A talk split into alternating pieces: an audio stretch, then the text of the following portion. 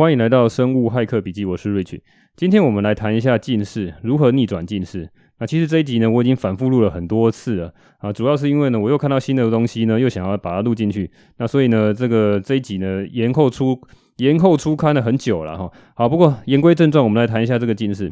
那我们首先还是来谈这个最有科学证据的这个方法，如何去逆转近视。那因为呢，这个你其实可以看到很多的资料啊，或是你去查 Google 哦，中文的资料都很多跟你讲说啊，你近视一旦形成了，其实是无法逆转的，所以大家好好保护眼睛啊。那不过呢，我们在做 biohacking 呢，总是要找一些最先进的方法，来看看有没有机会来逆转近视。啊，因为我自己本身有四百多度的近视嘛，我就对这个话题其实非常的有兴趣。那最近也花了很多时间来研究。那第一个我们讲到比较科学证据的，就是眼科医师常常用的一个工具啊，叫做角膜塑形镜片。那角膜塑形镜片是很好的一个让学童能够呃让他的这个近视恶化能够大幅的减少的一个工具。如果你没有听过的话，那角膜塑形镜片呢，其实是一种硬式的隐形眼镜，它主要是让你在晚上夜间的时候佩戴。那宣称是说你只要佩戴八小时，那隔天呢就会有一整天呢就可以有这个角膜塑形的好处。哈，角膜塑形就是它就是可以改变角膜的形状，那白天就可以让你的视力恢复。那你只是说啊，这个只是好像是暂时的，没错，它是暂时的。就是你有佩戴的话，那它它第二天就可以啊维持这个形状。那你长时间佩戴的话，那你就可以维持白天很长时间的这个角膜塑形呢都不会改变啊。那所以你只要每天晚上固定佩戴，那你就是每天白天都可以用享受到这个好处。那那除了这个以外呢，在意外的发现上说，诶，在上市之后，他意外的发现说。虽然呃，你只是暂时的矫正视力，但是呢，近视恶化的速度却意外的下降。哦，对，那后来就发现说，啊，这个东西有很棒的一个抑制近视恶化的功效。那再过来呢，又发现说，诶，有些人呢、哦，佩戴这种角膜塑形镜片，眼科医师自己在这个网络上也有讲哈，他可能我没有找到他这个比较严谨的这个科学证据啊，我相信是有，不过我就看到有一些 case study，就是说眼科医师自己在这个脸书上面讲，我就看到一个，他就说，呃，佩戴这种角膜塑形镜片呢，在大概两年之后，而且是已经是成人哦，已经不是这种小孩青少年，是二十岁以后的成人，在发现他的近视呢，却可以逆转。哦，近视逆转这件事情很神奇哦，它是真性的近视逆转啊，并并不是所谓的假性近视。假性近视就是睫状肌疲劳啊，哦产生的这个假性近视，它比较容易去逆转。那真性近视是所谓的眼球已经被拉长了，那这个眼轴的距离已经被拉长了，它还能够透过角膜塑形镜片来去缩短。哦，他有去做这个仪器的测量，哎，发现真的，他的这个角膜呃塑形镜片戴完之后的两年，哦，他的这个眼轴确实有缩短。那这就很神奇啦！这个角膜塑形镜片到底是什么样的东西呢？哈，那它其实是一个类似这个倒过来的，它的形状了哈，是一个类似像倒过来的一个平底锅，比较深的平底锅哈。你想。比较像这种形状了哈，比较这个生活化是这样举例的。当然里面形状是一个很精密的一个工艺来去做这个雕塑的哈。那它的目的呢，它是硬式的隐形眼镜，它目的就是把它盖在这个角膜上面哈。角膜就是我们眼睛最前面原本要戴这个隐形眼镜的那个地方，透明的那个东西。它本来是一个比较接近这个圆球形状的哈。那那你透过这个角膜塑形镜片呢，把它盖上去之后，它就可以改变这个角膜的形状。那它形状是怎么改变？就像平底锅一样哈，中间的部分是比较平，那其他地方呢是有稍微的弧度的下降啊。那这样的好处就是中间的区域呢，能够会提供这个近视所需要的度数哦，让你中央的视野呢能够清楚。那它周边的视周边的视野呢就相对比较不需要嘛哈，因为我们平常的时候还是需要中央视野比较清楚。你要看你书啊、看电视、看电脑的时候都需要中央的视野。那其他的视野呢，它就并没有把它呃把这个矫正的度数做进去。哦，当初的设计就是这样子。那所以呢，这视它的周边的视野呢，通常都是呃比较弱的这个度数，或或者是度数非常的低，几乎是没有。那这样子的情况刚好意外的达成，是说让呃这个学童呢，他们能够让他的这个近视恶化的速度大幅的下降。哦，那这是一个意外的发现。那后来才去继续找啊，说，诶，为什么会有这么好的好处能够呃出现在这个角膜塑形镜片里面呢？后来就知道了有一个原理叫做呃这个周边离焦理论。哦，周边就是 peripheral。Defocus theory 这个讲起来呢，有点是光学的原理的话，你可能需要看一些影像跟一些影片的东西。所以我建议你呢，如果你要真的知道很细节的原理，你还是要去看电子报里面给的一些连接。那这边我只是大概的讲它的结论啊，它的结论就是说，如果你今天是佩戴原本的一般的眼镜的话。它虽然可以提供你这个足够的度数，但是呢，这个度数呢，只有呃适用在这个中央的这个区域哈，视野中央的区域，通常就是这个黄斑部的呃这个区域哈，就是整个视网膜的正中央的这个区域，它的这个视野呢，我们是需要它最好的视力，因为那个地方是最重要，所以我们提供给它足够的这个眼镜的度数啊。但是呢，如果你的眼睛已经因为眼轴被拉长，哦，从这个正圆形变成稍微有点椭圆形的话，那因为光线折射的原理，所以如果你让中央有足够的度数的话，那你周边的这一些视网膜的区域呢，就会就会变成它有过高的这个近视度数，超过它原本需要的度数。那为什么会这样？你要去看这个影片才可以知道哈。那反正结论就是这样。那把整个视网膜分成两块哈，中央一个一个圆心的部分，它是一个足够度数，但是它周边的这些视的地区呢，就就得到了过高的哈、过深的这个近视度数。那你说这个近视度数过深会有什么危害吗？有，危害很大。你如果视网膜里面接受到过过深的眼镜，就像你一般人配的过深的眼镜，除了这个头痛啊、头晕的问题以外，它确实会让你加深度数，而且这种加深的度数是真真实实的真性近视，它会让你的眼轴去拉长。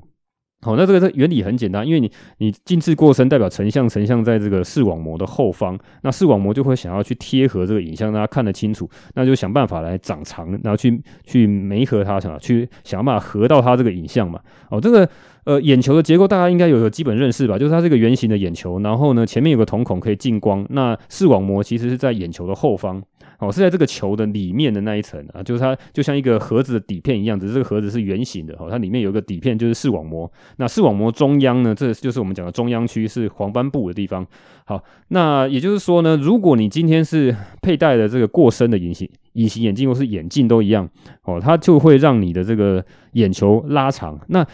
其实呢，后来就发现，现在一般的眼镜也会有这种情况，就是你中央区虽然是 OK 的度数，但是呃，这个周边的邻近的区域呢，都会导致它是一个过深的眼镜，所以它就渐渐的会导致你呃近视越深啊，那你就越容易产生这样的视这个视力的差异，就是你你会导致邻近的周边区呢这个。这个深度又得到更深的这个眼眼镜的度数，所以呢，越深的近视就会恶性循环，会导致它更更快速的加深近视。好，那为了解决这个问题，哎，这个我必须讲说，这个原理其实光泽线原理有点复杂了，所以你必须看影片。你要详细知道的话，你可以去看呃这个电子报上面讲的一些细节的影片。那这边只是讲个结果哈。好，那就是为了要解决这样的镜镜片的问题呢，那刚好哈这个角膜塑形镜片就可以解决这样的问题，因为它刚好是中央有度数，那邻近的周边呢是度数越是非常弱的、递减的，又或者甚至是没有度数的，那你就会导致说，呃。刚好解决了这个邻近周边呢近视度数过深的问题，那它就同时呢去抑制了这个快速增长的这个视力恶化的一个问题。它这个度数呢其实是变成让你周遭其实是近视，虽然你中央区是正常的度数，但是你邻近周遭的区域就变成是一个近视的情情况。那近视的情况就是让它这个。呃，成像在这个视网膜的前面，好，前面后面大家知道嘛？就比较像靠这个眼球的中间，那这视网膜就会想要去贴合这个影像，它就会去缩，让它比较缩小，哈，让视网膜往前贴，那你整个眼球呢就会比较缩小。那后来就发现说，这个这个原理就是说，视网膜的后方还有一个叫做脉络膜，哈，脉络就是上文章上下脉络的那个脉络，脉络膜里面是有很多这个血管的分布，来提供一些血液跟营养给这个视网膜。好，那这是后来发现呢，脉络膜原来是脉络膜可能会增厚。好，如果你透过这样的训练，哈，就透过这样的镜片让它训练，脉络膜会增厚。那增厚之后呢，就把视网膜往前推。那这个时候呢，你的眼球的轴距就会缩短啊，因为眼球轴距是从瞳孔这边算出来，算到这个视网膜上面的距离嘛。那你不要看这个，它只可能只会推一点点，因为它能够长厚，能够长厚多少呢？但是你要知道，眼球里面的轴距只要增加一个 millimeter 哈，一个 mm 就会增加三百度的近视。好，那所以说，如果你有你能够能够恢复了一点这个轴距的一点点的这个距离，也能够增加，也能够改善很多的这个近视的情况。好，那除了这个硬式的这个角膜塑形镜片以外呢，现在目前还有新的呃产品上市的，这个它是一个厂商叫做 Cooper Vision。那它在前几年，我记得是二零一九年的时候，在 FDA 有核准了一个软式的角膜塑形镜片，它是让你在白天佩戴的。好，那白天佩戴很方便，它尤其它又是日抛的，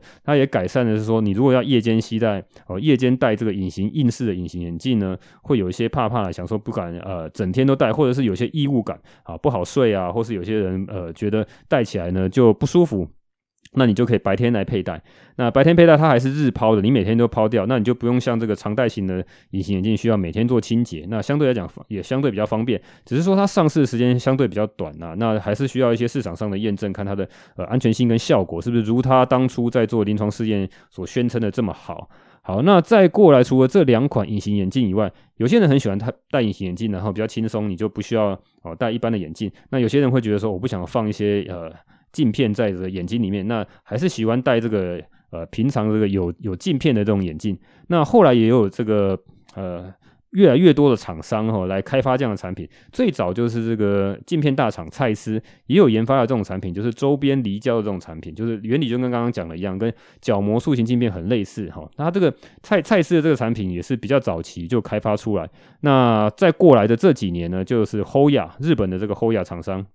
他也开发了一个这个类似的产品。那 Hoya 的这个产品，它一样都是做这个临床试验，那有通过这个美国 FDA 的这个核可。那它这个报告显示出来，诶，蛮有效果的。它这个它可以降低百分之六十的这个近视严重的进展啊，也就是说，呃，这个学童如果说他一年要增加一百度的话，哦，那它可以让它变成压制住说只剩下四十度，哦，减少六十趴嘛，会变成剩四十度。哦，那这个其实蛮常见的哦。你如果不不照顾眼睛的话，每年增加一百度是非常常见的。所以一年一百度哈，两三年就一年一百度，两年两百度，很快就五百度高度近视了哈。那如果你再不注意的话，这边一千度的超级大近视是非常危险的一件事情。那所以它可以，它其实可以提供这样的好处。那再加上这个 Hoya，它也宣称说，大概有百分之二十一的学童，他的这个度数是完全没有增加的。你说平均来讲是会增加四十度嘛？好，一百度变四十度，但是有百分之二十一的学童是完全没有增加，而且呢，去测量他这个眼球的长度呢，也完全没有增加哦，它可以完全的去压抑住这个近视的进展。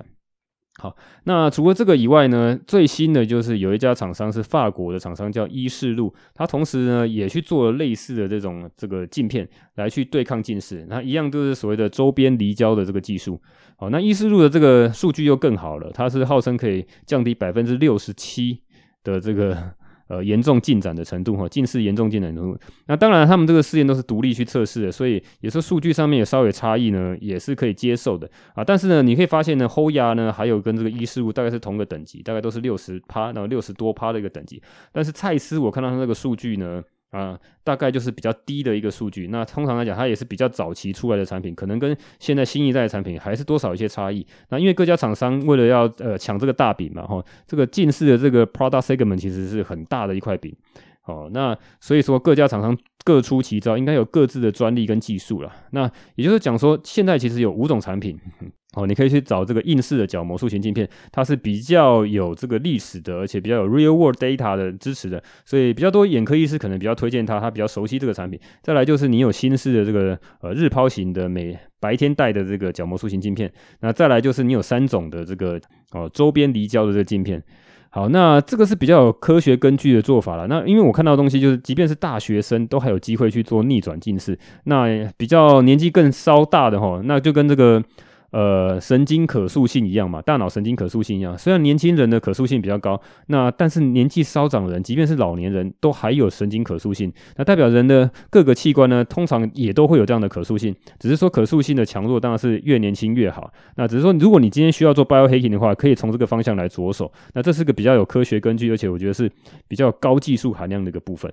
好，那再来呢，我们再介绍两个比较土炮的一个 biohacking 的方法来对抗近视哈。啊，为什么说它是比较土炮的方法哈？因为这个东西感觉起来就是他个人的经验啊。那是我在国外有两看到两个 biohacker 在讲说，他怎么样靠自己的方法能够那个逆转他自己的近视。好，那第一位叫做 Todd Baker，那他是一个这个部落格的作者哈，他部落格叫做 Getting Stronger。Get Stronger 这个名字还蛮不错的哦。那里面在讲的就是我们之前常常讲的一些 biohacking 的技巧哈，透过饮食啊、睡眠啊、运动啊哈，各种方式来去增强你哈，让你变得更强壮。那这个人呢，他就在他的部落格上面有写到一个他如何用他自己的方法来去逆转他的近视。那他的近视呢，其实应该算是比较轻度的近视，而且他的号称是说他大概从十岁开始就开始戴眼镜，那戴了十五年之后呢，他透过他的方法呢，可以逆转他近视。那我们就来看看他提供什么样的方法哈。他这个方法他把它取名叫做 Print Push，那我是不知所云的，他这个讲的意思是什么？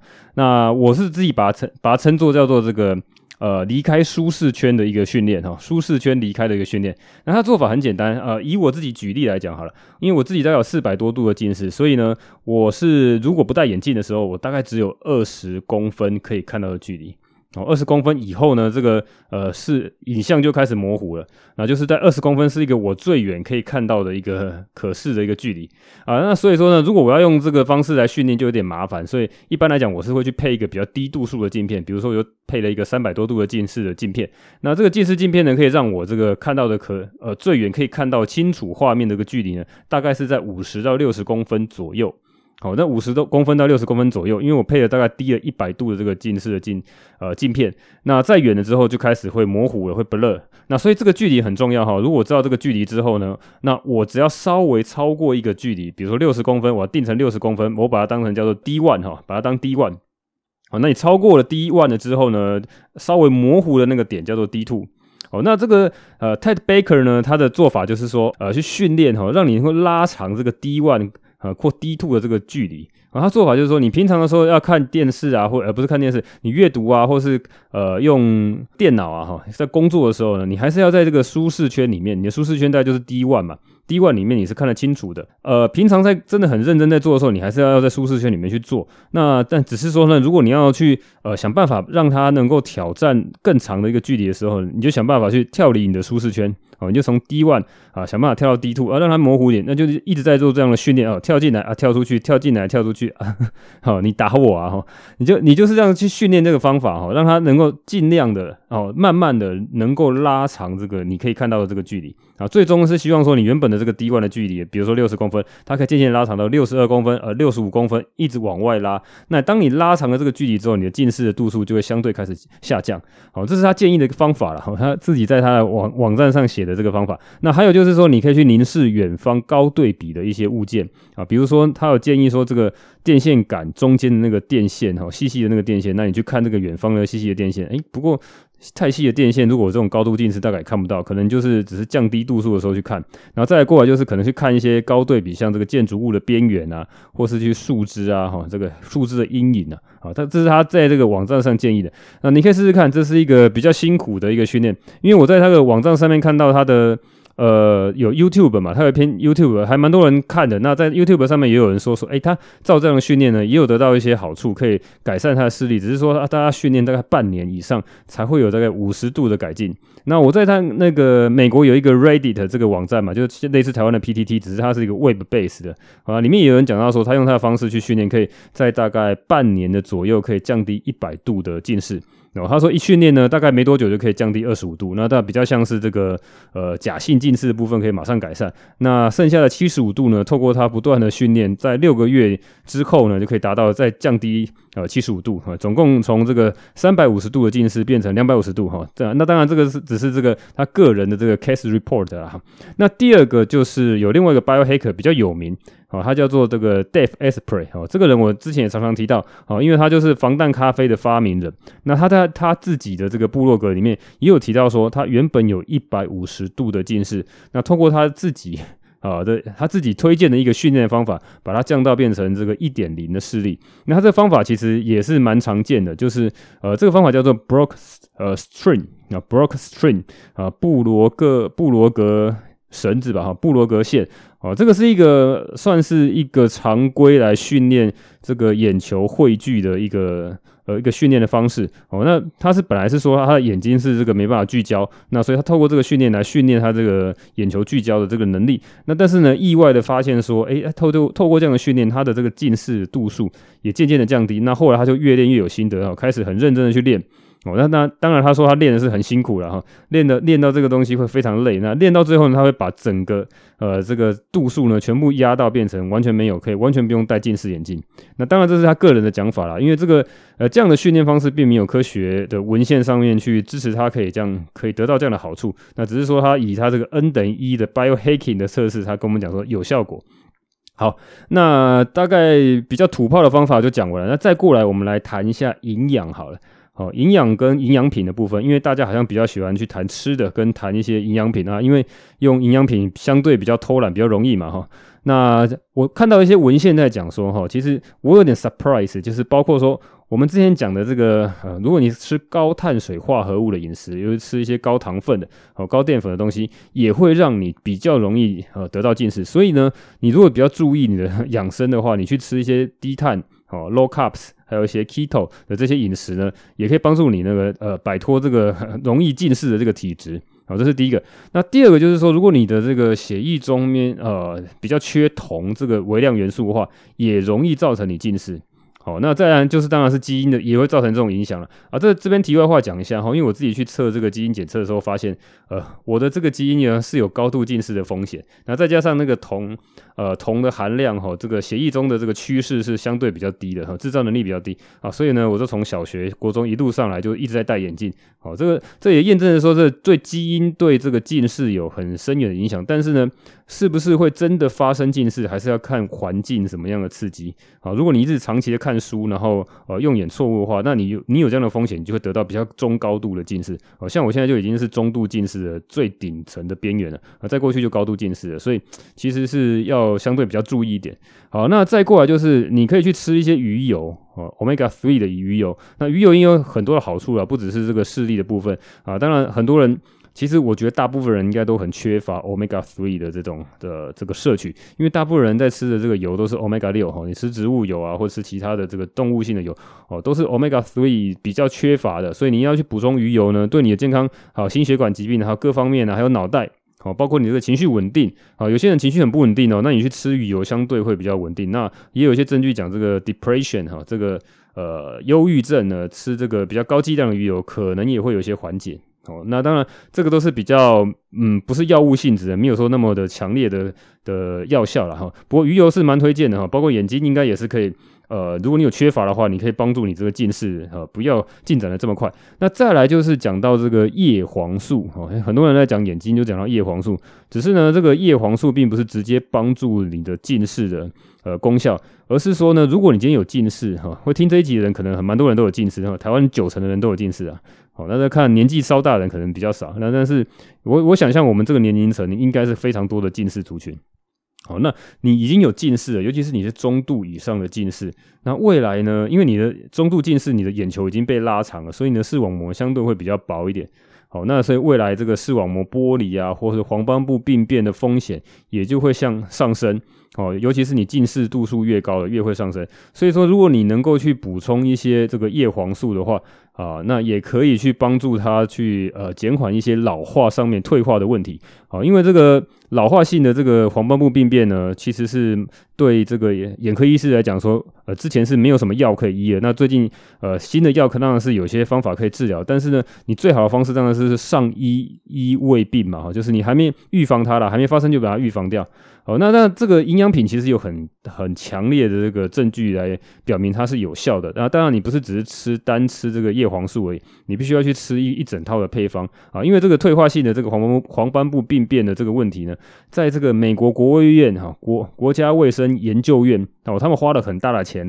来探讨这些营养品到底对这个黄斑部病变的这个退化性的问题有没有帮助，有没有办法延缓啊，有没有办法这个也不能说治疗，而是说延缓或者说预防。好，那这个它做出来结果是效果还蛮好的。那只是说呢，它这个里面有特殊的配方了。它就因为它这个什么叫做黄金比例的配方，就是说它当初的这个研究案呢，有照一个比例去配。那而且而且好像做了两次哈。那第二次的时候，它好像把一些配方拿掉，好像有些的这个营养品呢，吃多了会让这个。呃，如果有吸烟的人口呢，会导致他这个有癌症的风险，所以后来又换了一些配方。那最后呢，就就换成这个叶黄素啊、玉米黄素啊、维他命 C、维他命 E 跟呃锌跟铜啊，大概是这些配方。那但详细里面的这个数据呢，就可以去查电子报里面会有写。那你就可以照这个配方去调配了哈。那因为它这个它在研究的时候，应该也是有些厂商在里面，所以它里面的这个配方，然后就所谓的黄金比例，那多少的比例呢？配叶黄素，多少比例配